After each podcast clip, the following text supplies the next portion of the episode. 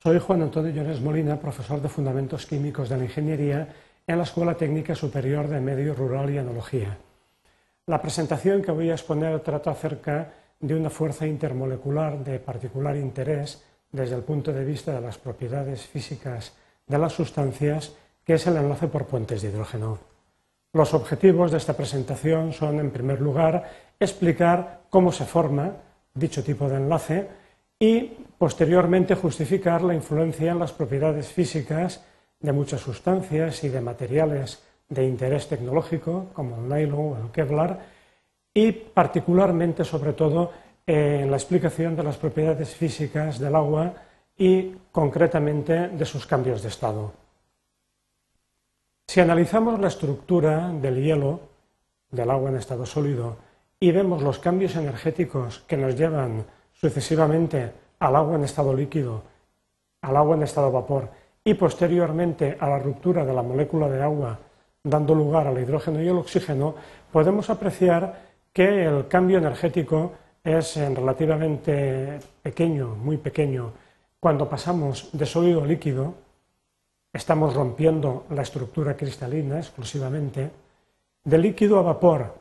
es algo más intenso, la identidad química eh, de la molécula eh, sigue siendo la, misma, continuamos teniendo la sustancia agua, es por tanto un cambio físico, pero eh, la variación energética ya es algo mayor. Estamos separando las moléculas de agua, estamos rompiendo sus interacciones. Cuando pasamos del agua en estado vapor a hidrógeno y oxígeno, podemos observar que ahí el cambio energético es mucho mayor. Estamos rompiendo enlaces covalentes, estamos dando lugar a un cambio químico. El enlace por puentes de hidrógeno es un caso extremo de interacción entre dipolos. Tenemos moléculas, como en este caso, por ejemplo, el metanol, muy polares, donde tenemos el enlace oxígeno-hidrógeno con un momento dipolar elevado de manera que el átomo de hidrógeno, prácticamente vacío de electrones, es capaz de interactuar con los pares electrónicos no enlazados del átomo de oxígeno. De esta manera podemos observar cómo, em, en este caso, el metanol podrá interactuar a través del hidrógeno de su grupo hidroxilo con los átomos de oxígeno de otras moléculas y al mismo tiempo el átomo de oxígeno del grupo hidroxilo también, con sus dos pares electrónicos no enlazados, interactuar con los átomos de hidrógeno de los grupos hidroxilos también de otras moléculas. En el caso del agua,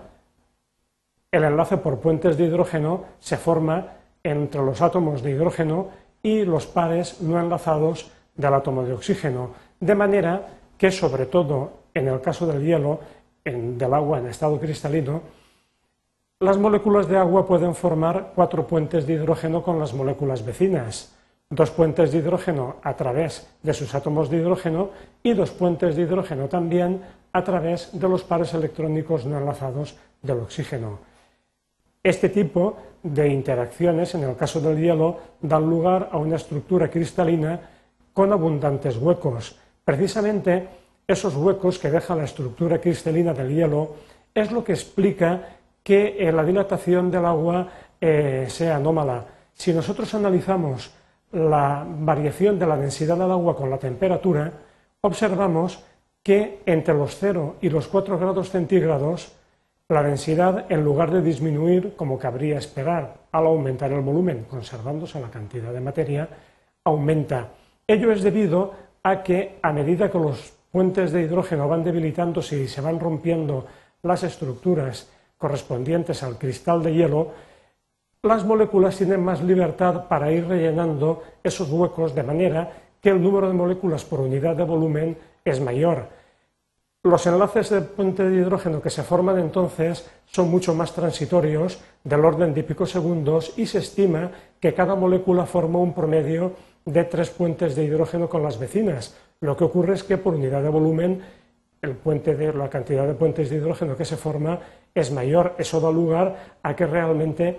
como hemos visto al principio, la cantidad de energía que hay que aportar sea proporcionalmente mayor que la que tenemos que aportar cuando pasamos del sólido al líquido. A partir de los 4 grados el comportamiento del agua ya es normal, en este sentido la energía que aportamos mm, va produciendo un movimiento molecular mayor que da lugar a una separación entre las moléculas y por tanto a una disminución de densidad. Esta dilatación anómala es extraordinariamente importante desde el punto de vista biológico, ya que ocasiona el que eh, cuando los mares, ríos, lagos se congelan, el hielo quede arriba manteniéndose agua líquida en el fondo que permite el mantenimiento y el desarrollo de la actividad biológica. Otra consecuencia importante de la existencia de puentes de hidrógeno es eh, la diferencia que hay entre las temperaturas de fusión y ebullición del agua cuando las comparamos con el resto de hidruros de los anfígenos del grupo del oxígeno en la tabla periódica. Si comparamos temperaturas de fusión y ebullición del agua con el sulfuro de hidrógeno, el seleniuro de hidrógeno y el telururo de hidrógeno, podemos observar cómo eh, las temperaturas de fusión y ebullición del agua son anormalmente elevadas. Eso es debido a que en este caso se forman puentes de hidrógeno por la elevada electronegatividad del oxígeno, mientras que en el resto de sustancias las interacciones son entre dipolos permanentes y, por fuerzas también de dispersión de London, que son comunes en general a todas las moléculas. De hecho, se observa cómo a medida que aumenta el tamaño molecular, la polarizabilidad de las moléculas es mayor, la posibilidad de que existan interacciones entre dipolos permanentes y también entre dipolos instantáneos e inducidos es mayor y se observa también eh, desde el azufre hasta el teluro un progresivo aumento de las temperaturas de fusión y ebullición. También se forman puentes de hidrógeno con otros átomos muy electronegativos, como el flúor y el nitrógeno, cuando eh, se enlazan con el hidrógeno. Aquí podemos observar cómo esa polaridad es muy manifiesta cuando se representan las moléculas mediante mapas de potencial electrostático y de este modo em, el flúor formaría puentes de hidrógeno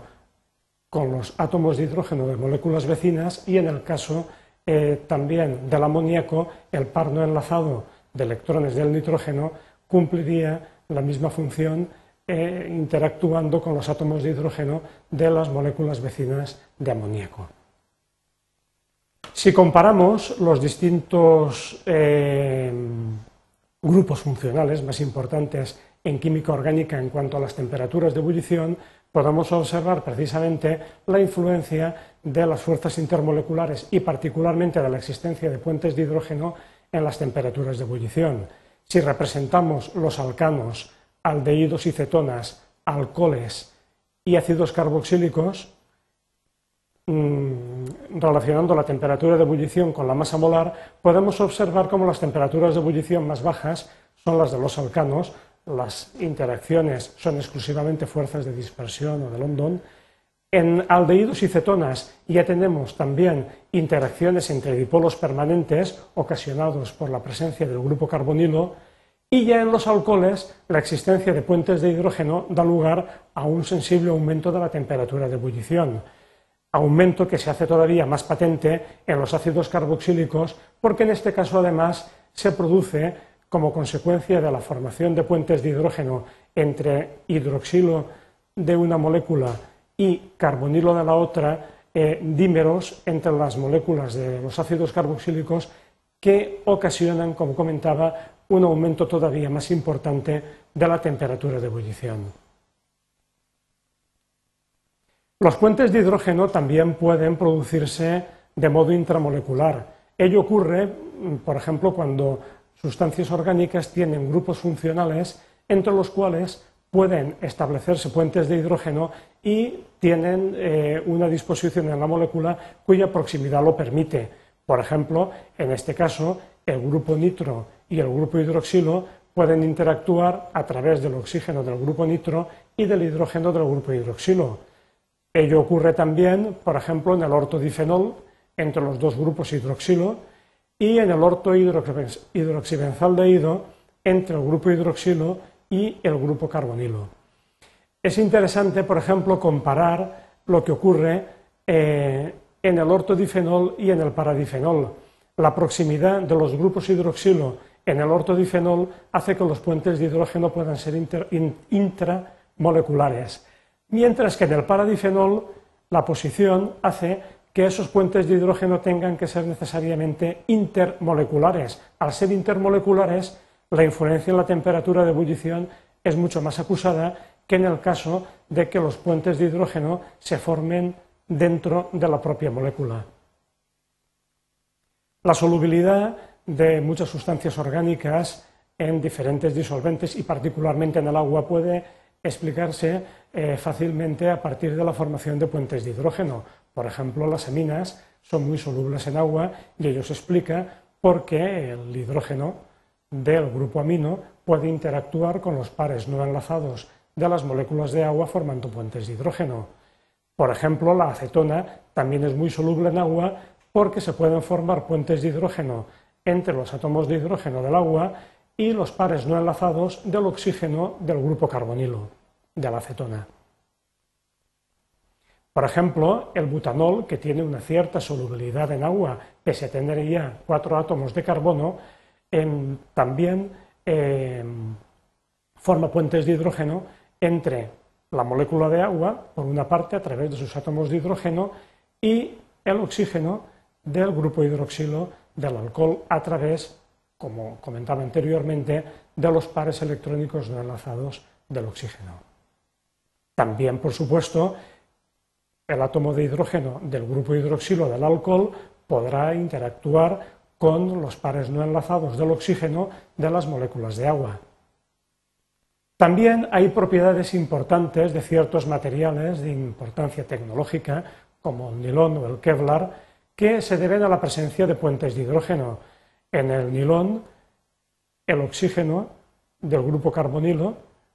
a través de sus pares electrónicos no enlazados, interactúa con el hidrógeno, que a su vez está unido al nitrógeno en la cadena de polímero.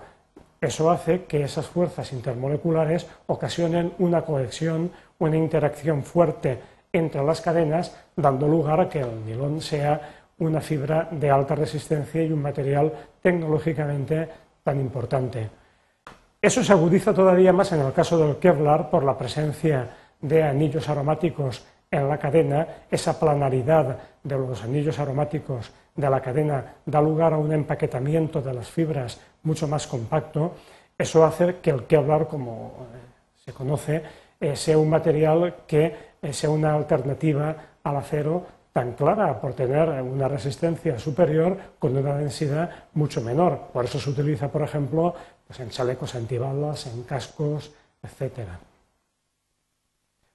Otro ejemplo mm, de interés en cuanto a la influencia de los enlaces por puentes de hidrógeno lo tenemos en la desnaturalización de las proteínas. La proteína, em, cuando biológicamente es activa, está plegada con la disposición denominada de hélice alfa, donde tenemos unos puentes de hidrógeno que mantienen esa estructura helicoidal. Al calentar, la ruptura de esos puentes de hidrógeno hace que esa estructura helicoidal se rompa y se produzca la desnaturalización de las proteínas, que se observa, por ejemplo, muy fácilmente cuando se fríe o se cuece un huevo. Recordemos, pues, eh, los puentes de hidrógeno son fuerzas intermoleculares particularmente intensas. Es un caso extremo de interacciones entre dipolos. Existen en moléculas donde tenemos un enlace entre el hidrógeno y un elemento muy electronegativo, principalmente. Y contribuyen eh, de una manera muy notable a explicar propiedades físicas de las sustancias, concretamente las temperaturas de ebullición y la solubilidad, y también propiedades mecánicas de materiales como el nylon o el Kevlar.